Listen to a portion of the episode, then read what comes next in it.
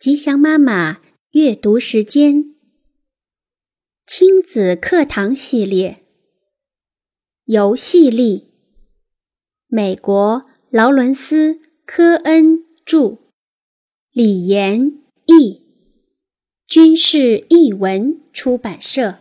第三章：建立连结，走出孤独。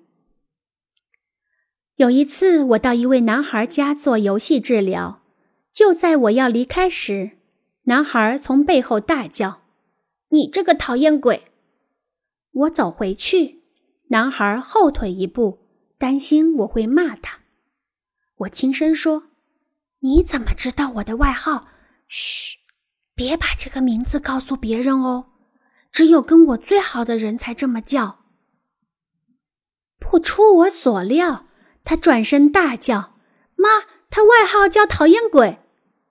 我说：“嘿，你把我的秘密说出去了。”我们一起大笑，但是他很快的板起脸，严肃地说：“你是讨厌鬼，我恨你。”此时我已经非常确定，他只是想要让我多待一会儿。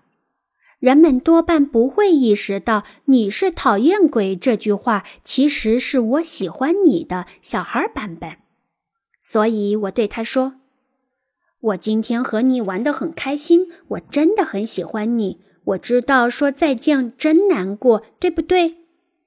他想了一下，然后以非常轻松的声调说：“我们可以再玩一次袜子游戏吗？”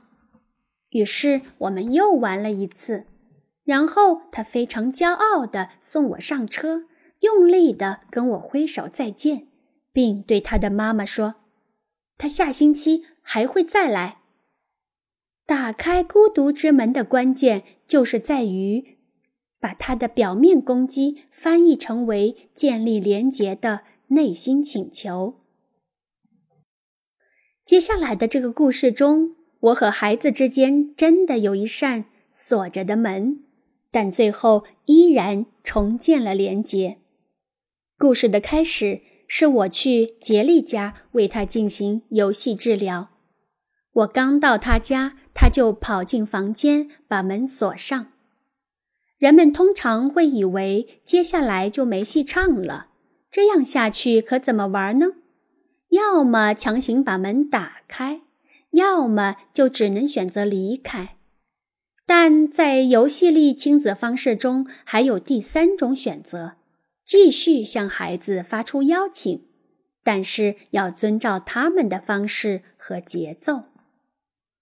几分钟的混乱过后，我敲了一阵门，仍没有响应，就从门缝里塞进了爱的纸条。杰利还不会读写，所以我写完纸条送进去后，还得大声读给他听。第一句：“我爱你，请出来跟我玩。”然后塞进门缝里，他撕破了纸条，扔还给我。他也不是什么都不会写，他也给我写了个字条，上面只有一个“呸”字，那是他唯一会写的一个字。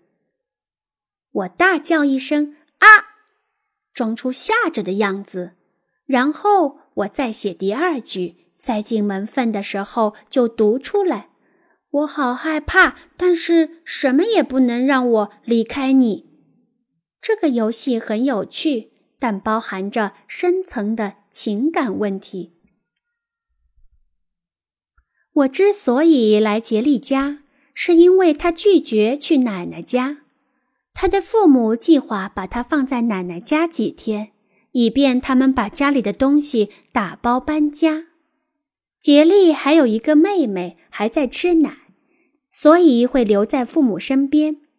显然，杰利的情绪不只是一件事造成的，对妹妹的嫉妒、不公平感、搬家的动荡感、被抛弃感，都纠缠在了一起。我必须澄清一下，杰利是一位快乐的、不缺少爱的孩子，他很爱奶奶，也喜欢到他家。这次他的感受虽然很强烈，却也在正常范围。一开始，杰利在房间里坚持不去奶奶家，我强迫不了他。更何况他说他讨厌我，骂我是大笨蛋。传纸条的游戏玩了半小时后，杰利在门后说：“好吧，我要出来了，但是你不能抱我。”可是因为我从头到尾都没有说过要抱他，所以我认为这是一个信号，对他说。求你了，让我抱一下吧。他咯咯的笑，然后坐在我膝上，让我抱了十五分钟。我告诉他，我得离开了，等他从奶奶家回来后再见。他大吼：“我才不要去奶奶家！”我回答：“天哪，这么说，我们还要再玩一次传纸条的游戏？”我们都笑了。等我到家时，杰利的妈妈已经在我的留言机里告诉我说，杰利已经在打包、开列清单，准备带走的玩具了。他那只安全依附感的杯子，之前由于害怕被遗弃而被倒空了，这时又被主题相同的游戏蓄满了。努力坚持，才能重建连结。我和我的一个侄女每次见面时都有一个仪式。我跟她说嗨，她故意不理我。我用放松和开心的声调继续打招呼，直到她回答为止。然后我们一同嘲笑这个冗长的过程。有时候我会使用滑稽的声调。我坚持廉洁，但一定要态度温和，不能粗暴强迫。我喜欢侄女叛逆洒脱的样子。她去年的口头禅是：“我不想做，我不用听你的。”但还会坚持要廉洁。最终的收获是我们大家过得都很开心。通常说到第四十七个嗨时，他的兄妹们都会围过来看热闹，每个人都咯咯的笑着。当然，这样的坚持也不是每回都灵。对有些孩子，你要是这么坚持，可能你就别想做其他事情了。但是，一旦有机会，你仍然需要坚持廉洁，这是头等大事。任何游戏都可能是廉洁的开始。当孩子假装开枪射击你，说你死了的时候。你就会装着被打中倒下，然后夸张地躺到他身上。只要孩子在笑，就表明他在享受这个过程。抓住他的脚，央求他带你去看医生。如果你的女儿骂你笨，你就装着笨到极点，连她和枕头都分不清楚。快到青春期的孩子可能会装酷。眼里完全就没有你的存在，那你可以问问他，能不能把嘴里的口香糖给你，这样你才可以与他拉近点距离，保证你在他心目中的地位会立刻提升。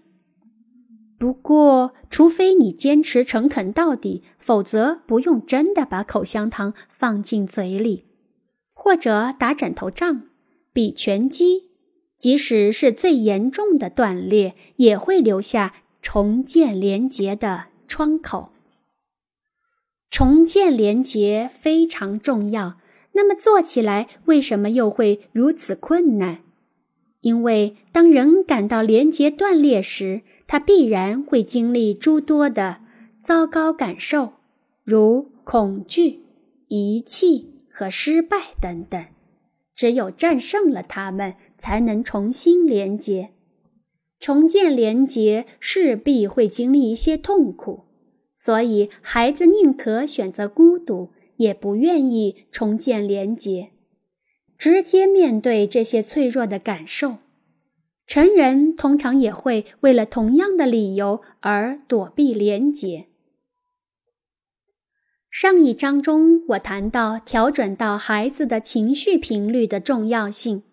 从连结的重要性来说，调到他们的频道可以蓄满孩子的杯子，否则会倒空杯子。孩子需要连结和自信，才能发生积极的改变。所以，即使一百个不愿意，你还是要坐到地板上，玩他们想玩的游戏，听他们喜欢的音乐。